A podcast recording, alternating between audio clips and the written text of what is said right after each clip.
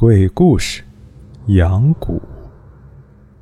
我家呀，住在大理，那边呢，有个养蛊的说法：第一，传女不传男；第二，一旦有蛊，便能家业兴旺；第三，人蛊同命，蛊死人死，蛊伤人伤，其他的就不记得了。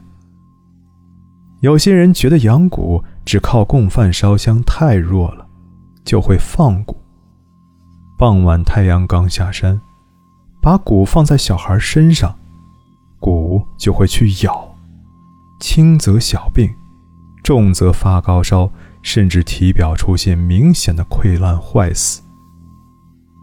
蛊里边啊，有什么蛇蛊、老鼠蛊、蛤蟆蛊。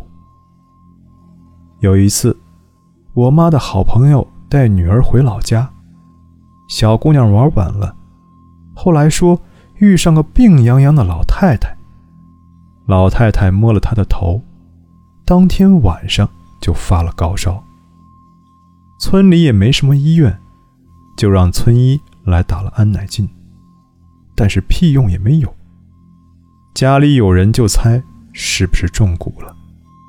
因为听说本村有人家里面养蛊，后来就请了懂行的老人，用鸡蛋在女孩身上滚，边滚边唱经，然后烧一大盆炭火，滚完了就把鸡蛋扔火盆里。